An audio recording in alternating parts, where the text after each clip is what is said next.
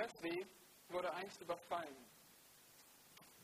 Der Räuber, der verlangte sein Geld oder sein Leben. John Wesley gab ihm Geld, aber er ließ ihn nicht gehen, ohne ihm etwas zu sagen. Lassen Sie mich ein Wort zu Ihnen sprechen. Die Zeit mag kommen, wenn Sie den Lebenslauf bereuen werden, den Sie nun betreiben. Und dann zitierte er 1. Johannes 1, Vers 7. Denken Sie an dies, das Blut Jesu Christi reinigt von aller Sünde. Vier Jahre später, nach einer Predigt, kam ein Fremder auf John Wesley zu und er sagte, erinnern Sie sich an den Überfall zu dieser und jener Zeit? Ich war der Mann. Und dieser einzige Vers, den Sie zitierten, war das Mittel für totale Veränderung in meinem Leben. Er war Christ geworden. Er ging zur Gemeinde, er las das Wort Gottes. Und ich frage dich, hast du einen Bibelvers parat, wenn du überfallen wirst? John Wesley bekam eine sehr unerwartete Gelegenheit, seinen Herrn zu bezeugen. Und auch wir müssen Evangelisten in einer Welt voller Räuber sein. Auch wir müssen Gottes Botschaft weitertragen. Und zwar durch unser Gebet, durch unser Leben und durch unsere Worte. Wir lernen heute von einem großen Evangelisten, von dem Apostel Paulus, wie er seine Zeit zum Zeugnis auskaufte. Und Paulus schrieb den Brief an die Kolosser, den wir betrachten. Er bringt dieser Gemeinde Klarheit gegen ihr Lehre. Er zeigt ihnen die Wahrheit über Jesus Christus auf, die Botschaft, die sie verstehen müssen. Und auf dieser Basis fordert er sie auf, entsprechend zu wandeln. Nun auch ihr Leben für Christus zu leben. Er zeigt, dass, dass neue Menschen in Jesus Christus mit ihm ein neues, verändertes Leben führen dürfen. Das sehen wir zu Beginn in Kolosser 3 und dann haben wir uns angeschaut, wie dieser neue Mensch in Christus sein, seine alten Werke ablegen soll, töten soll und wie er neue anziehen soll. Die Kleidung des neuen Menschen und die Danksagung des neuen Menschen. Und dann haben wir gesehen, wie dieses neue Leben in Christus das, das, das ganze Leben bestimmt, jeden Bereich. Die Ehe und die Familie und die Arbeit. Und jetzt, jetzt schließen wir diesen Blick nach innen auf den Haushalt, auf das Zuhause, den schließen wir ab, lassen ihn hinter uns und richten den Blick nach außen, außerhalb der Gemeinde, die Welt. Darum geht es in unserem Text in Kolosser 4, die Verse 2 bis 6. Lasst uns gemeinsam lesen aus Kolosser 4, 2 bis 6. Seid ausdauernd im Gebet und wacht darin mit Danksagung. Betet zugleich auch für uns, damit Gott uns eine Tür öffnet für das Wort, um das Geheimnis des Christus auszusprechen, um dessen Willen ich auch gefesselt bin, damit ich es so offenbar mache, wie ich reden soll. Wandelt in Weisheit denen gegenüber, die außerhalb der Gemeinde sind und kauft die Zeit aus. Euer Wort sei alle Zeit in Gnade, mit Salz gewürzt, damit ihr wisst, wie ihr jedem Einzelnen antworten sollt. Das Thema in diesem Text ist Evangelisation, Verkündigung der rettenden Botschaft. Im griechischen Text finden wir drei Imperative, die, die diesen Text einteilen. Und zwar einmal das Beten in Vers 2, dann der Wandel in Vers 5 und impliziert in Vers 6 das Reden. Wir sollen beten, wir sollen leben, wir sollen reden. Und über diese drei Aspekte wollen wir in der Predigt nachdenken, denn alle kennzeichnen Evangelisation nach Gottes Willen. Und sie sind sogar ein nötiger Dreiklang. Sie gehören alle zusammen und sie sind alle essentiell für unsere Evangelisation. Wir dürfen nichts davon vernachlässigen. Genau das kann aber das Problem sein. Wir sind unterschiedlich und unterschiedlich begabt. Entsprechend unserer Fähigkeiten und Präferenzen können wir das eine oder andere vernachlässigen. Der eine stützt sich vielleicht auf seine Fähigkeit im Reden und betet nicht. Der andere betet fleißig, aber traut sich nicht den Mund abziehen. Der nächste betet und redet, aber sein Leben widerspricht seinem Zeugnis. Nein, alles ist erforderlich für effektive Evangelisation. Lernen also heute in diesem Text drei essentielle Elemente effektiver Evangelisation, die dein neues Leben in Christus kennzeichnen sollen. Drei essentielle Elemente effektiver Evangelisation, die dein neues Leben in Christus kennzeichnen sollen. Und das ist Beten, Leben und Reden. Beten, Verse 2 bis 4, Leben, Vers 5 und Reden, Vers 6. Lass uns mit dem ersten beginnen und dem größten ähm, Schwerpunkt in diesem Text, Verse 2 bis 4. Hier sehen wir drei Aufforderungen zum Gebet. Seid ausdauernd im Gebet und wacht darin mit Danksagung, betet zugleich auch für uns. Also was sind hier die Aufforderungen? Ausdauernd beten, wachend beten und bittend beten. Ja, ausdauernd. Was ist damit gemeint? Wörtlich mutig, hartnäckig sein, festhalten und nicht loslassen. So soll unser Gebet sein. Und zwar mit einem richtigen Verständnis davon, wer Gott ist, wie groß und wie gut er ist. Und genau deshalb, weil er so groß und gut ist, deshalb können wir nicht aufhören, zu ihm zu beten, oder?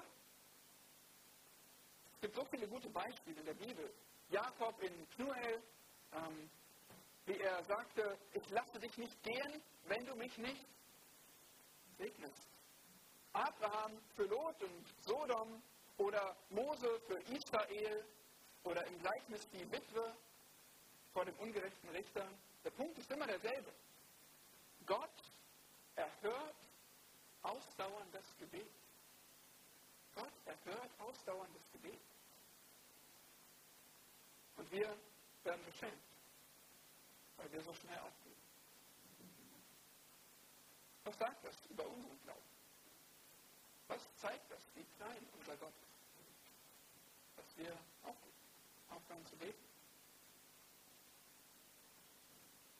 Wie viel mehr würde unser liebender Vater uns schenken wollen, wenn wir von ganzem Herzen beten? Wie viele Seelen würden noch gerettet, wenn wir ausdauernd beten?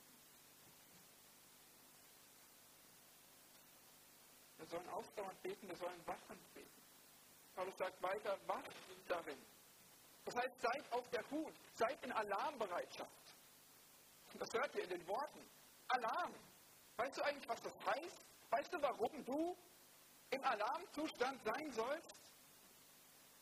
Denk doch mal an 1. Petrus 5, Vers 8. Seid nüchtern und wacht. Denn euer Widersacher, der Teufel, geht umher wie ein brüllender Löwe und sucht, wen er verschlingen kann. Aber manchmal, wenn wir dann unsere Gebete anschauen, dann, was hört man dann? dann? Dann könnte man den Eindruck gewinnen, die Erkältung oder die vielen Termine, das kaputte Handy, das seien die größten Probleme, die wir haben. Das ist doch nicht so. Wir stehen in einem geistlichen Kampf, Schwestern und Brüder. Deswegen müssen wir wachend beten. Die Uhr tickt für den Teufel und er möchte jede Sekunde nutzen. Der Feind Gottes verabscheut Christus und hasst Christen. Und wir beten für die Erkältung nur? Das kann nicht sein. Christus verstand das und er hat in Gethsemane im Gebet gerungen. Und was für ein Bild für uns, die Jünger. Schlafen. Die wachen sind. Während ein geistlicher Kampf heute um Seelen tobt, sind wir schläfrig in unseren Gebeten oder verschlafen sie ganz? Das kann nicht sein, zeigt uns dieser Text. Und Paulus ergänzt dann, wacht darin mit Danksagung. Danksagung ist ihm sehr wichtig. Wir sehen in jedem Kapitel im Kolosserbrief, wie er Danksagung anspricht. In Kapitel 1 sehen wir direkt ein längeres Dankgebet. In Kapitel 3 zeigt er, wie wir ähm, in, in allem alles mit Dank tun sollen, wie unsere Anbetung alles von Dank geprägt sein soll unser Zusammenleben als Gemeinde. Und er sagt hier auch, Danksagung, Geschwister, gehört in jedes unserer Gebete hinein. Denk mal nach, was es bewirkt, wenn du betest und dabei Dank sagst.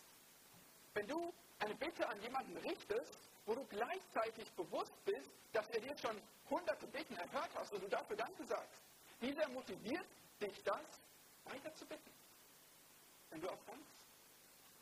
Brauchen dieses Bewusstsein. Deswegen wacht mit Danksagung. Und drittens, nicht nur ausdauernd und wachend, sondern bittend. Das sehen wir in Vers 3 und 4. Paulus sagt, betet zugleich auch für uns. In diesem Punkt wird deutlich, dass es nicht nur einfach ein Abschnitt über Gebet im Allgemeinen ist, sondern dass Paulus den Hintergrund hat, dass er dass wir den Blick auf die Welt richten sollen, auf die Menschen, die das Evangelium brauchen und gerettet werden sollen. In diesem Kontext steht das Gebet hier, das Bitten. Paulus, wir haben es schon gelesen, in Apostelgeschichte 28, war im Gefängnis in Rom. Er schreibt hier, um dessen Willen ich auch gefesselt bin, 3. Ihr wisst, wie er dort hingekommen ist, oder? Nach einer komplizierten Schiffsreise mit Schiffbruch, nach zwei Jahren Gefängnis in Caesarea, davor schon in Jerusalem festgenommen, sich mehrere Male verantworten müssen. Anschläge wurden geplant. Das war Paulus Weg ins Gefängnis. Und wir können die Details alle nachlesen, Apostelgeschichte 21 bis 28. Macht das ruhig mal, um ein besseres Verständnis wieder zu bekommen für Paulus Situation hier. Aber im Kern war er gefangen, nicht weil irgendein Problem im Tempel bestand, das war das Offensichtliche, äh, wie die, was die Juden vorgeschoben haben, aber eigentlich wollten sie ihn gefangen haben, weil er Christus verkündigte. Und das wurde deutlich in allen Prozessen, die danach geführt wurden. Immer wieder, wieder kamen die Juden zusammen, haben Paulus angeklagt und haben deutlich gemacht, sie hassen seine Botschaft über Christus. Das lehnen sie ab. Paulus war gefangen um Jesu Christi willen. Wer Christus verkündigt, der wird leiden. Das sagt die Bibel ganz klar. Und Paulus ist ein Zeugnis. Nun, die Umstände in der Gefangenschaft in Rom, die wir gelesen haben, waren in Gottes Güte erträglicher. Ich meine, er war immer noch gefangen, aber er hatte eine eigene Wohnung, er wurde dort bewacht, stand unter Hausarrest, aber er konnte sich doch in seiner Wohnung frei bewegen, konnte sogar Gäste empfangen, Freunde bei sich haben, Gelegenheiten zur Verkündigung nutzen hatte Chancen und er wollte sie nutzen. Er schrieb mindestens vier Briefe, der Kolosserbrief ist einer davon, und er nutzte jede Möglichkeit zur Verkündigung des Evangeliums. Und dafür, in dieser Situation, spricht er hier diese Worte aus. In dieser Situation bittet er um Fürbitte. Er sagt, für uns, also nicht nur für sich selbst, er denkt auch an die Mitarbeiter bei sich, wie zum Beispiel Timotheus, den erwähnt er in Kolosser 1, Vers 1. Oder auch Epaphras erwähnt er in Kolosser 1, der Hirte der Kolosser, der zu Paulus gereist war nach Rom und um Unterstützung bat. Und wir begegnen Epaphras und weiteren Mitarbeitern noch in, in dem nächsten Abschnitt, in, in den letzten Worten des Kolosserbriefes. Paulus bittet um Gebet für ihn und seine Mitarbeiter. Sein Fokus ist doch jedoch auf, auf, auf seinem seiner Situation. Er weiß, dass er Unterstützung braucht. Er sagt, bitte, betet für mich. Ich brauche, ich brauche die Hilfe. Jetzt wollen wir aber wissen, was, was war sein Anliegen? Wofür denn bitten? Paulus nennt hier zwei Dinge. Er bittet erstens um Gottes Gelegenheiten und zweitens um seinen Beitrag, das Reden. In Vers 3 lest ihr, damit Gott, hier ist das Anliegen, damit Gott uns eine Tür öffne für das Wort, um das Geheimnis des Christus auszusprechen. Und wer von euch kennt eine Tür? Ja, kennt viele Türen, seid schon oft hindurchgegangen, oder? Also eine Öffnung, man kann sie durchschreiten, dafür ist die Tür da, oder? Genau das ist der Gedanke. Hier. Aber was soll eigentlich durch die Tür? Was seht ihr im Text? Das Wort, das Logos, das Evangelium, die Botschaft von Christus, die soll durchgehen. Paulus nennt es hier ähm, das Geheimnis des Christus. Erinnert ihr euch, was wir schon über das Geheimnis des Christus gelernt haben?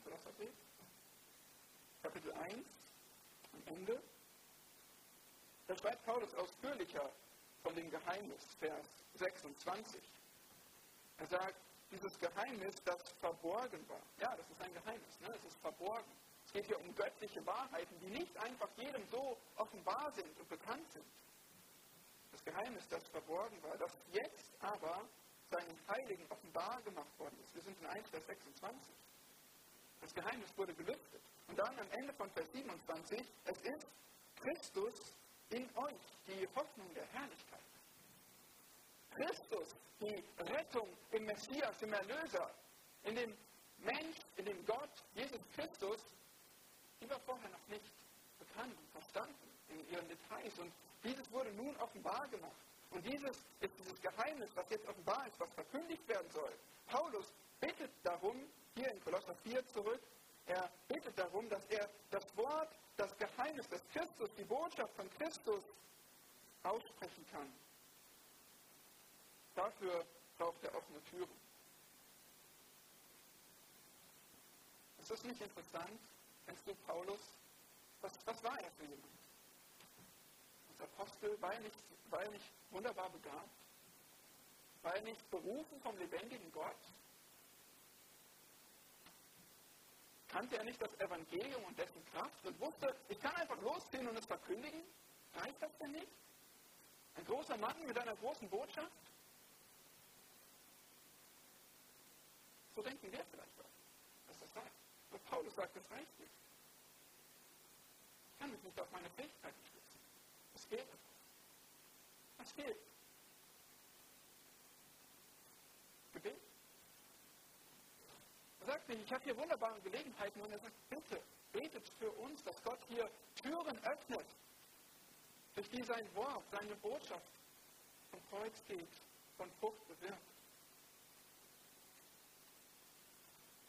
D.L. Moody sagt, Zitat, ich muss immer zuerst mit Gott über verlorene Menschen reden, bevor ich mit verlorenen Menschen über Gott reden kann. Machen wir das auch? Beten wir für die Seelen, weil wir versuchen, sie zu erreichen, weil wir uns bewusst sind, nur Gott kann retten? Glaubst du das, dass nur Gott retten kann? die Tür, die Gott öffnen muss, ist eine besondere Tür. Sie hat nämlich die Türklinke nur auf einer Seite. Gott muss öffnen. Und wir müssen beten. Immer wieder berichtet Paulus durch Gottes Gnade davon, wie Gott ihm tatsächlich Türen öffnete. Wir lesen zum Beispiel in der Apostelgeschichte 14, Vers 27, am Ende einer Missionsreise, der ersten Missionsreise, als Gott tatsächlich Großes bewirkt hatte, in vielen Orten. Und Paulus sagt, wie viel Gott mit ihnen getan hatte und dass er den Heiden die Tür des Glaubens geöffnet hatte. Oder dann auf seiner dritten Missionsreise, als er in Ephesus war, aber den Korinthern steht in 1. Korinther 16, Vers 9, eine Tür hat sich mir aufgetan. Weit und vielversprechend. In der Tat, in seinem Dienst in Ephesus wurde ganz die ganze Provinz Asia erreicht. Gott hatte diese Tür, diese gewaltige Tür, ich weiß gar nicht, wie wir es beschreiben sollen, ein riesiges Tor geöffnet. In 1. Korinther 16, 9 ergänzt Paulus dann aber diese Tür weit und vielversprechend und es gibt viele Widersacher. Gott hatte zwar eine gewaltige Tür geöffnet, aber es gab viele Widersacher. Das ist auch ermutigend zu wissen, finde ich, weil dass die Tür offen ist, das ist nicht nur einfach. Es kann durchaus sein, dass es mit Widerstand, mit Schwierigkeiten einhergeht, dass das Wort Gottes verkündigt werden muss. Ja, vielleicht ist es gar nicht so leicht, die Wahrheit weiterzugeben, aber die Tür ist trotzdem offen. Gott gibt Gelegenheiten zum Zeugnis. Wir wünschen uns das doch, oder? Das Evangelium zu verkündigen. Und Gott gibt diese Gelegenheiten. Aber er möchte, dass wir darum bitten.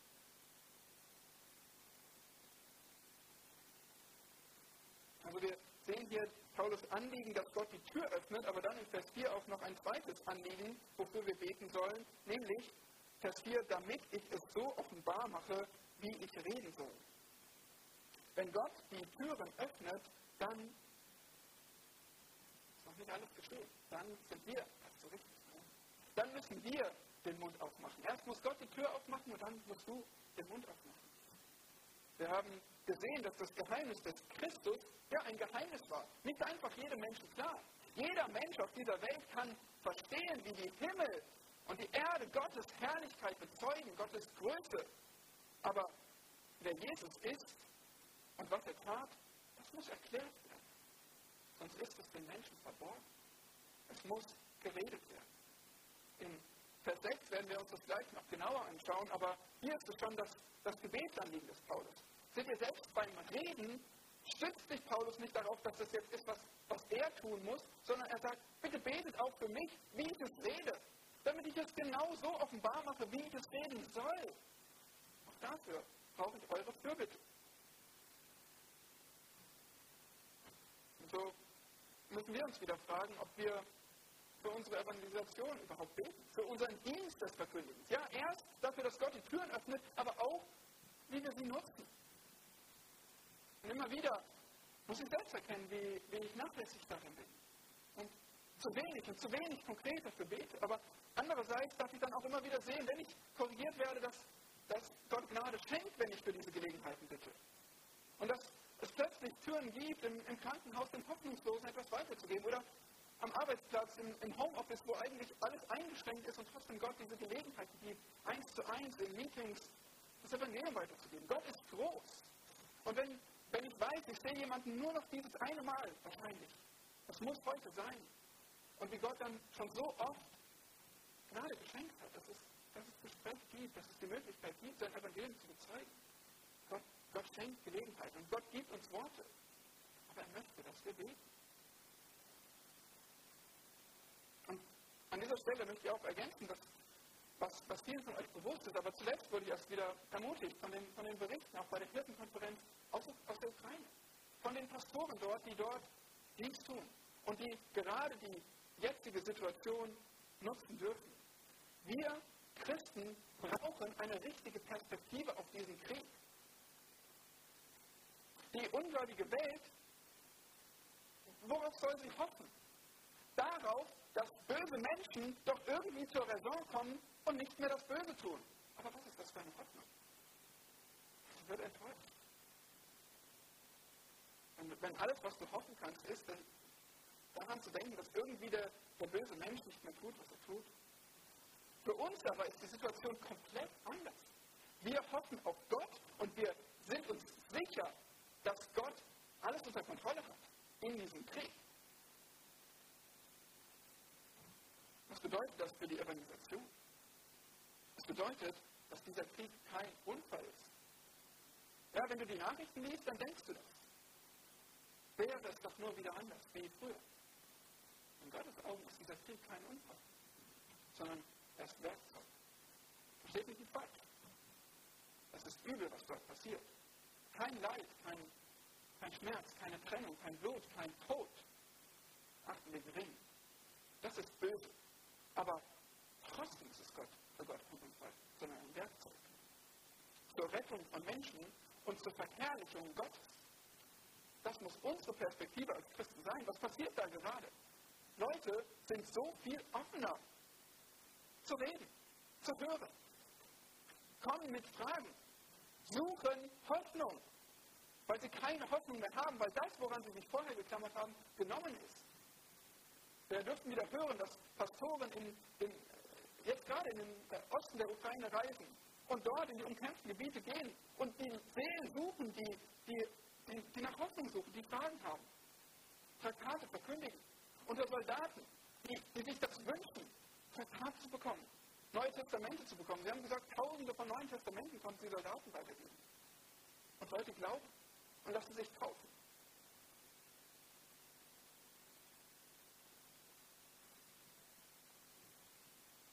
Diese Perspektive bekommen wir nicht in den Nachrichten. Diese Perspektive bekommen wir nicht von Menschen, die Gott ausklammern.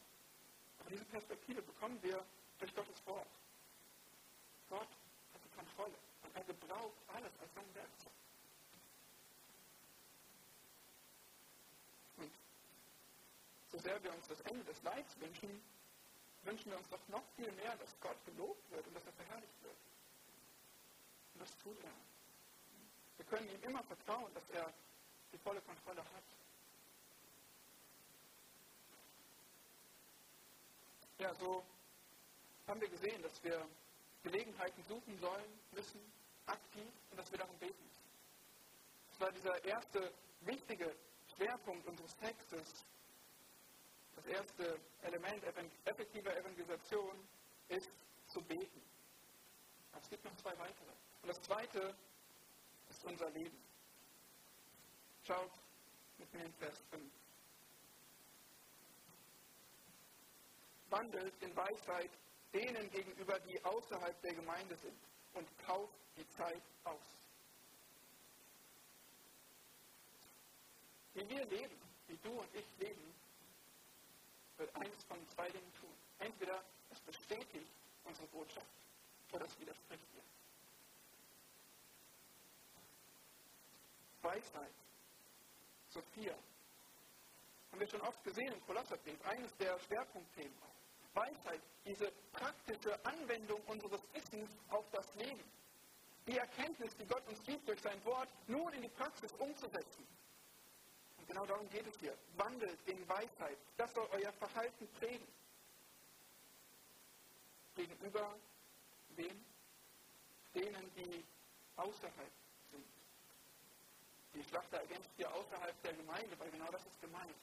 Wie gesagt, vorher war der Blick auf den Haushalt, auf das, die kleinste Zelle, die Familie, die Ehe, auf die Arbeit gerichtet. Und jetzt sagt, jetzt sagt Paulus, jetzt sprechen wir über die außerhalb der Gemeinde. Gegenüber denen sollt ihr in Weisheit wandeln. Und das ist uns klar, dass wir viel Weisheit brauchen im Umgang mit Unglauben. Ihr kennt das. Die Welt schaut genau hin, was ihr tut. Ah, so, so. Das macht also ein Christ. Mhm. Verstehe. Was sehen Sie bei uns? Was macht ein Christ? Lasst uns doch heute Abend mal einen Moment Zeit nehmen, darüber nachzudenken. Wie sehen andere Menschen mich, mein Leben? Wie sehen die Ungläubigen? Was erleben sie von mir? Meine Kollegen, meine Nachbarn, meine Verwandten. Menschen, denen ich begegne, was sehen sie in meinem Leben? Wie nehmen sie mich wahr? Bestätigt das die Botschaft, die ich verkündige, verkündigen möchte? Oder widerspricht mir das? Wir haben kürzlich uns in der Postgeschichte 2 angeschaut und in Vers 47 gesehen, dass die frühe Gemeinde angesehen war bei dem ganzen Volk. Erinnert ihr euch? Sie waren angesehen bei dem ganzen Volk, als Gemeinde. Und haben das, das ganze römische Reich schon bald auf den Kopf gestellt. Ihr, wie sie das taten? Ganz ohne Blogs und YouTube, Videos, Livestream. Einfach durch ihr Leben.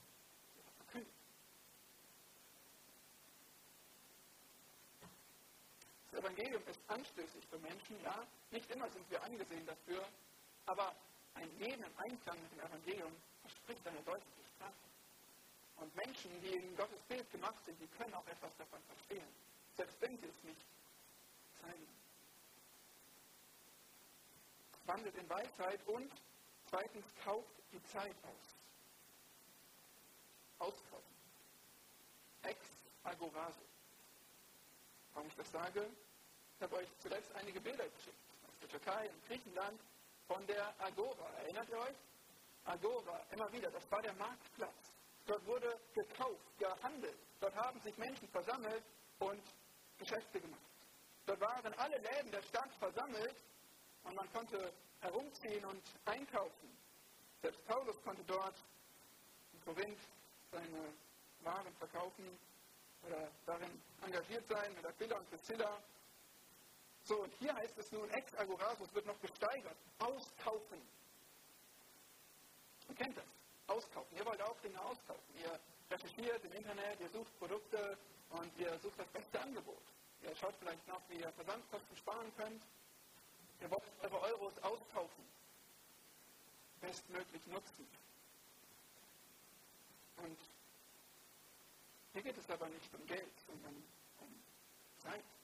Ja, auch wenn du nicht im Läden bist oder im Online-Einkauf, dann bist du immer in deinem Leben auf einem Marktplatz. Jede Sekunde. Sprichwörtlich. Auf dem Marktplatz, auf dem du bist, dort werden Zeitpunkte, Kairos, Momente verkauft.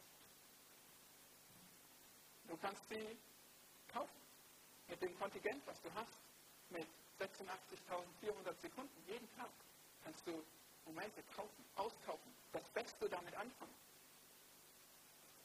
Das Problem, noch hast, ist, die weiter. Und das größte Problem, was wir haben, es gibt Momente, die kommen nie wieder. Du kannst Fernsehserien aufzeichnen, du kannst Nachrichten nochmal nachlesen, Sprachnachrichten ein zweites Mal anhören, aber, aber es gibt Momente, die kommen nicht wieder. Der Sitznachbar in der S-Bahn, den sehe ich vielleicht wieder. Der Kollege, der vielleicht nur heute so offen ist. Oder im Krankenhaus, wenn ich vielleicht diese Person zum letzten Mal im Krankenbett sehe und eine Gelegenheit habe. Darum geht es, Momente auszukaufen. Gelegenheiten, die Gott gibt. Erinnert euch an John Wesley? Dachte, er trifft nur einmal diesen Menschen, er hat ihn tatsächlich nochmal getroffen. Aber er hatte diesen einen Moment mit dem Räuber. Und er war bereit, nicht nur sein Geld aus Zwang zu geben, sondern ihm sogar das Evangelium zu geben. In diesem Moment zu nutzen. Und mögen wir bereit sein und so die Momente, die Zeitpunkte, die Gelegenheiten, die Gott gibt, auskaufen. Gedanke, der, ja, der mich trifft, wenn ich über diese, diese Aufforderung nachdenke, dass Gelegenheiten kommen und vielleicht für immer wieder, für immer verschwunden sind. Und dass ich so viel investieren kann, um, um 3 Euro Versand zu sparen und da das Geld auszukaufen, aber wie viel investiere ich, um, um die Zeit auszukaufen und wenn doch ewige Seelen daran hängen? Deswegen lasst mich wenigstens diese Gelegenheit nicht verpassen, zu dir zu sprechen, der du heute hier bist und nicht gerettet bist. Der du vielleicht jetzt hier sitzt und vielleicht kein Räuber bist, wie dem Gleichnis, aber doch keine Versöhnung mit Gott hast.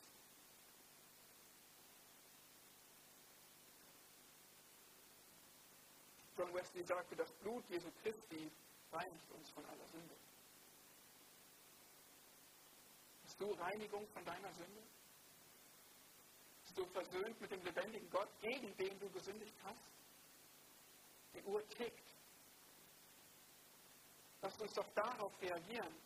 Wenn du noch keine Vergebung deiner Schuld hast, dann lass dich heute retten, weil diese Botschaft ist, was, was Gott an uns alle richtet. Vielleicht sind wir innerlich äh, ähm, äußerlich hier innerhalb der Gemeinde. Wir sitzen hier zusammen. Immer wieder kommen wir zusammen. Aber das ist nur äußerlich. Das ist, das ist unser Körper, der hier auf dem Stuhl sitzt. Aber vielleicht gehören wir innerhalb, innerlich nicht dazu. Vielleicht sind wir innerlich außerhalb der Gemeinde und nicht Teil der Gemeinde Christi. Wenn wir nämlich keine Versöhnung mit Gott haben. Nutze die Gelegenheit, wenn du das Evangelium hörst, die Botschaft von Christus, dass du darauf reagierst und glaubst.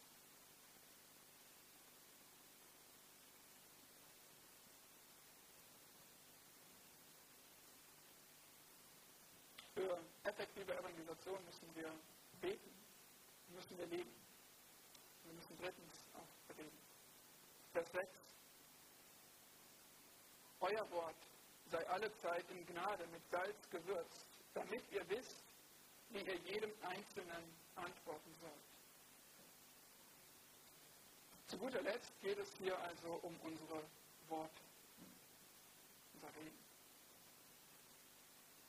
Manchmal kriegt man vielleicht den Eindruck, oder vielleicht können wir selbst ähm, in der Gefahr sein, so zu denken, dass Evangelisation Bitten ist und Leben ist. Aber wir reden. Da denken, ich habe doch fleißig gebetet. Ich bete doch immer wieder für diese Person. Und ja, ich versuche auch ein treuer Arbeitnehmer zu sein. Ich versuche, mich immer freundlich zu verhalten, wenn ich auf, auf dem Haus gehe und, und Leute treffe. Das ist doch, was ein Christ tun soll, oder? Aber sprichst du das Evangelium aus? Verkündigst du die Botschaft, die allein Leben bringen kann? Das Evangelium muss verkündet werden. Römer 10, Vers 14. Wie sollen sie aber den anrufen, an den sie nicht geglaubt haben? Wie sollen sie aber an den glauben, von dem sie nichts gehört haben? Wie sollen sie aber hören ohne einen Verkündiger? Du hast recht, unser Leben soll eine deutliche Sprache sprechen. Sie soll die Botschaft, die wir sagen, untermalen, aber wir müssen auch reden. Wir müssen überhaupt erstmal eine Botschaft verkündigen, sonst kann kein Mensch gerettet werden. Ja, es ist allein Gottes Kraft, die ein Mensch retten kann. Ja, unser Leben muss es bestätigen, aber, aber die Botschaft muss gesprochen werden. Sonst kann niemand gerettet werden.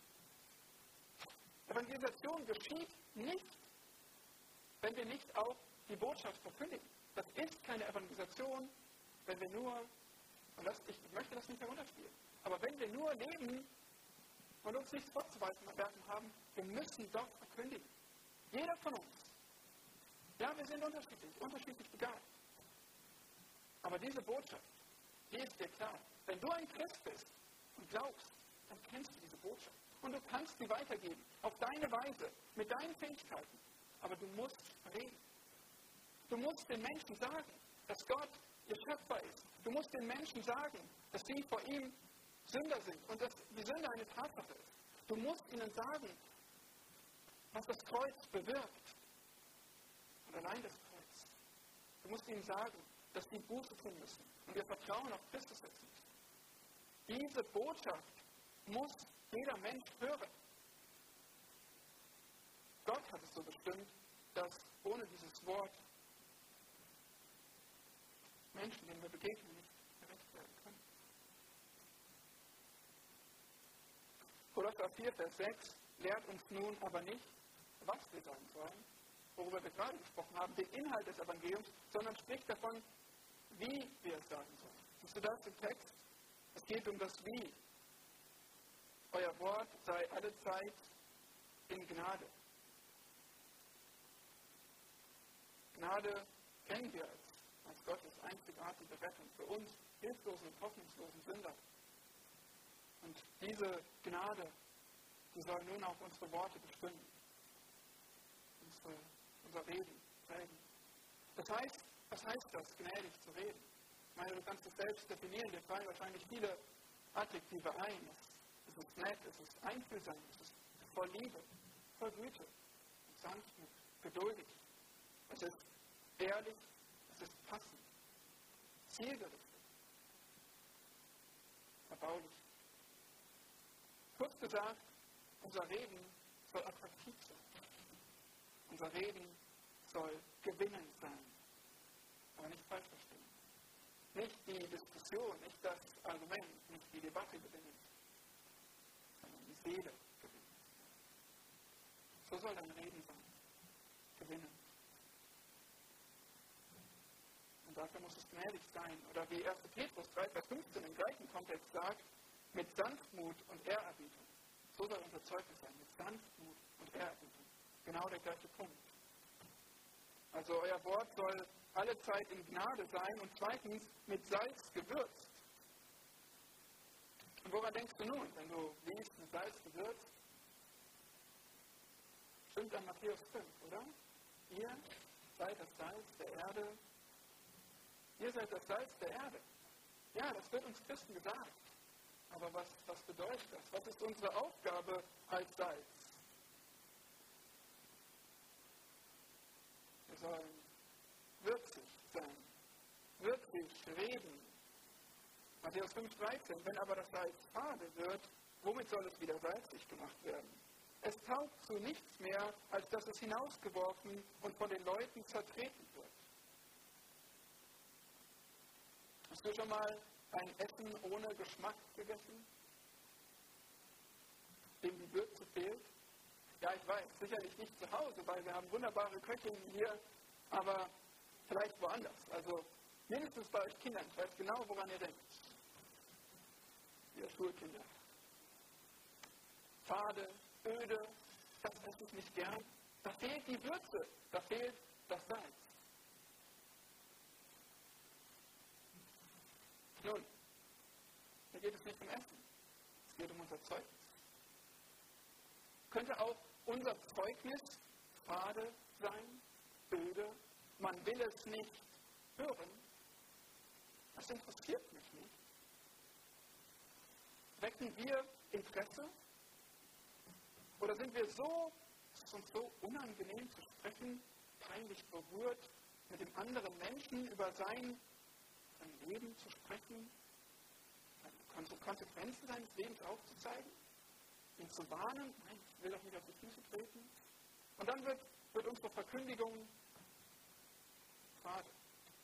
Sie weckt überhaupt kein Interesse mehr, weil wir geben das, wir geben das Gefühl, eigentlich würde ich lieber gar nicht davon reden. Es ist mir irgendwie peinlich. Ich bin selbst nicht so ganz davon überzeugt. Oder vielleicht gehe ich gedankenlos vor. Schema F. Ja? Punkt abgearbeitet. Gott, Sünder, Christus, Buße. Ist das unsere Verkündigung? Ist da Salz drin? Ist da Würze drin? Was ist das? Ist da Witz, Humor drin? Vielleicht gesunde Schärfe? Spannung? Lebendigkeit? Der Apologet Justin der Märtyrer, sein Name ist Proton, er sollte im Prozess, als es um sein Leben ging, Christus absagen, um seine eigene Haut zu retten. Er hätte sagen können, nein, aber er gab uns eine Antwort mit Würze und sagte, Zitat, kein klar denkender Mensch wendet sich vom wahren zum falschen Glauben ab. Zitat Ende. Es ist wahr. Die Liebe ist die Wahrheit. Sie lehrt den wahren Glauben. Welcher, darf ich sagen, Idiot würde sich abwenden von dem wahren Glauben zum falschen? Seinen Glauben absagen, nur weil es um seine Haut geht? Das macht Eindruck, solche Worte. Sie sollen also in Gnade sein, mit Salz gewürzt und drittens, damit ihr wisst, wie ihr jedem Einzelnen antworten sollt. Und das werdet ihr euch wahrscheinlich schon gedacht haben. Es ist nicht so leicht zu wissen, wie wir mit den verschiedenen Menschen umgehen oder was wir ihnen sagen. Wie erreichen wir sie denn? Not one size fits all. Nein, der Weg ist nicht für alle das Gleiche. Wir, für den einen ist etwas interessante Ironie, was für den anderen schon schmerzhafte Schärfe ist. Für den einen ist es herzlicher Humor, für den anderen geschmacklose Gedanken. Wir brauchen Weisheit, wir brauchen Gottes Hilfe, um zu wissen, wie wir jedem Einzelnen antworten sollen. Und das können wir auch nicht genug betonen. Es, es gibt bei der Evangelisation nicht die eine beste Methode. Auch wenn jetzt das nächste Buch und das nächste Buch und das nächste Buch rauskommt, was dir sagt, das ist der Schlüssel zur Evangelisation. So muss es machen und alle Leute werden glauben. Irrtum, Lüge. Es führt dich in die Irre. Warum? Warum kann ich das so sagen? Weil die Bibel zeigt uns nicht die eine Methode. Die Bibel zeigt uns das eine Evangelium, was Kraft hat. Aber es zeigt uns verschiedene Weisen, wie wir es verkündigen. Es zeigt uns verschiedene Menschen, die es hören und die es auf verschiedene Weisen erklärt bekommen müssen. Es gibt nicht die eine Methode. Stattdessen brauchst du Weisheit, wie du jedem Einzelnen antworten sollst. Und genau dafür hat Gott dir den Heiligen Geist gegeben, damit er dich leitet. Klar zu verkündigen, hilfreich zu sein. Das ist doch auch so ermutigend, gerade deshalb, weil wir so unterschiedlich sind. Ja, wir sind nicht alle die gleichen Verkündiger, wir haben nicht alle die gleiche Begabung. Aber deswegen kann Gott durch uns unterschiedliche Menschen auch unterschiedliche Menschen erreichen. Du kannst jemand anderes gewinnen als ich. Das ist gut so. Nutze deine Begabungen, nutze dein Umfeld, die Menschen, die Gott in dein Leben gebracht hat. Aber nutze. nichts davon. Wir mögen es auf unterschiedliche Weisen tun, wir mögen unterschiedliche Fähigkeiten haben, aber wir haben das gleiche Wort und den gleichen Aufruf hier. Das haben wir gemeinsam. Du und ich. Wir müssen beide reden. In Gnade, mit Salz und aufbauen auf der Weisheit, die Gott uns gibt, wie wir reden sollen. Sprichst du mit einem Wissenschaftler, dann zeig ihm, dass du nicht völlig dumm bist und dass auch in der Verteidigung des Glaubens du nicht deinen Verstand ausschalten musst, sondern ihn gebrauchst, weil Gott nämlich den Verstand gemacht hat und sein Wort standhält. Aber wenn du mit einem etwas einfacher gestrickten Menschen sprichst, dann lass die Fachworte beiseite. Dann lass die komplizierten Argumente und Erklärungen. Dann gib ihm einfache Worte. Vielleicht mit Sprachbildern unterstützt.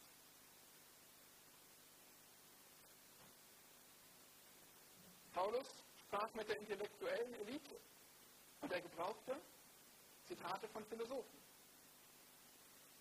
Petrus zitierte gegenüber den Juden viele Schriftworte, Stellen des Alten Testaments, um ihnen aufzuzeigen, was sie hören mussten. Jesus setzte sich zur Samariterin und stellte ihr Fragen über ihr persönliches Leben. Siehst du, es gibt nicht die eine Methode.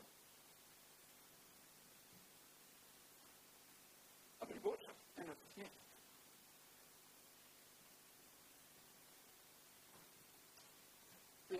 Schmeißen nicht nur Briefe in den Briefkasten, sagen, so, ich habe das Evangelium übermittelt, Brief ist eingeworfen, ich immer gleich, Aufgabe ist erledigt.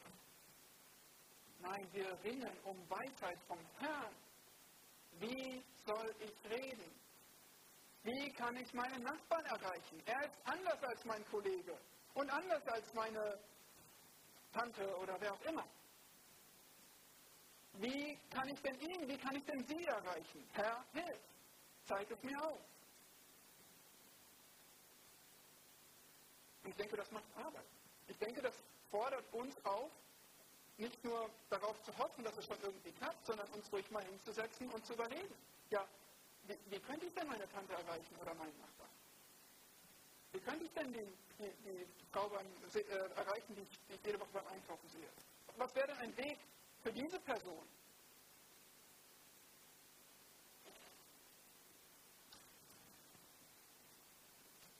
Wir haben drei essentielle äh, Elemente effektiver Evangelisation gesehen in diesem Text. Aber die sind alle drei so entscheidend. Beten, reden und reden. Wir brauchen sie alle. Beten. Alles hängt von Gott ab. Es ist nur Gott, der die Türen öffnen kann. Und wir müssen ihn darum anfangen. Leben, weil wir Repräsentanten Christi sind.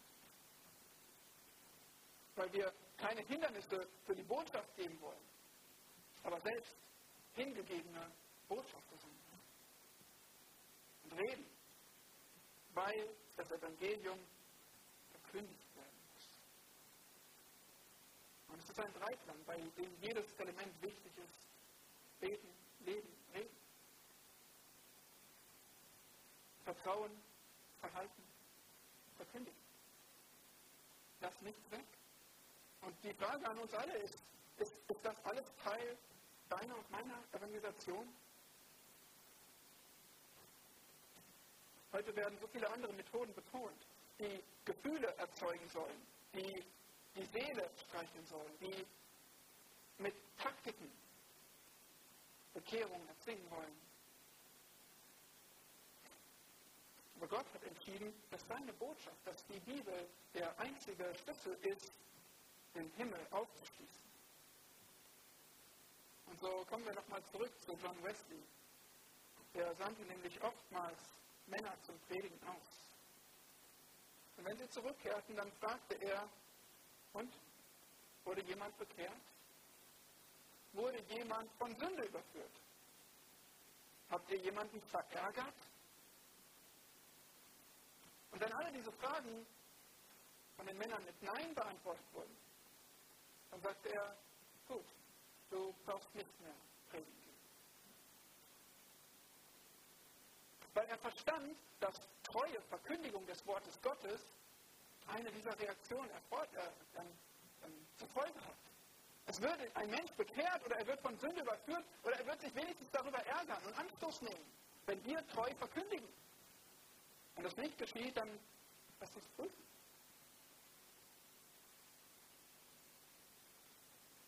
Aber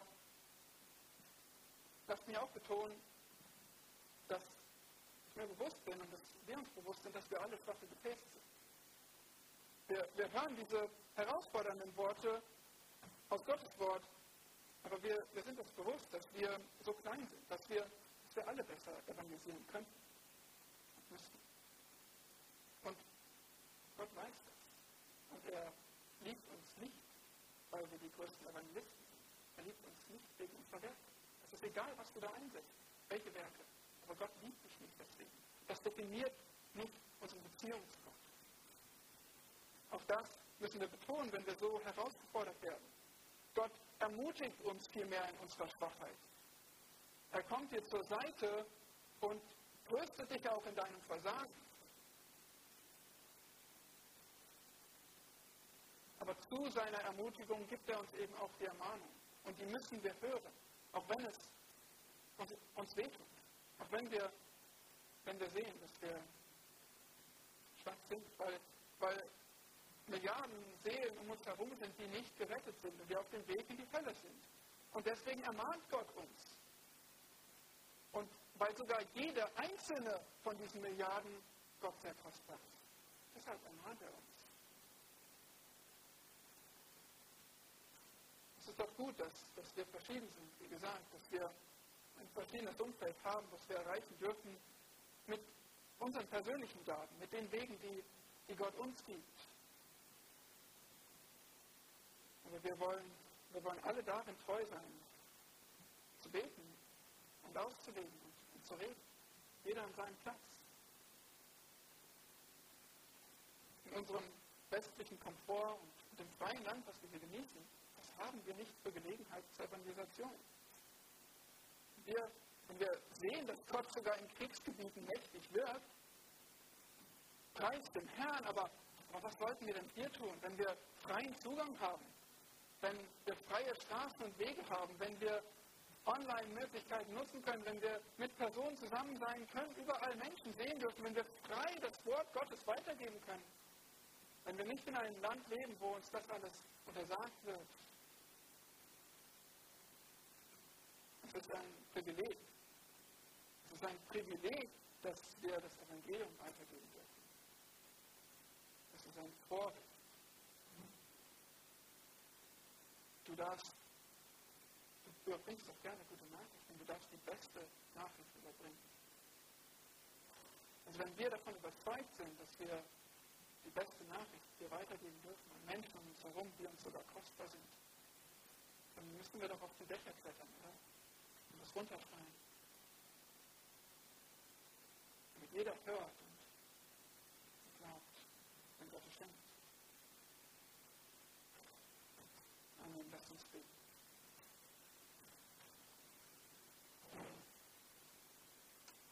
Ehren dich, großer Gott, für dein Wort. Du gibst die Botschaft, durch die Menschen gerettet werden können. Bitte lass uns diejenigen sein, die es weitergeben, weil es weitergegeben werden muss. Lass uns unseren Mund aufmachen, lass uns entsprechend leben, aber darum ringen, im Gebet, dass du Türen öffnest und dass du dann auch die Herzen öffnest, dass sie glauben, gerettet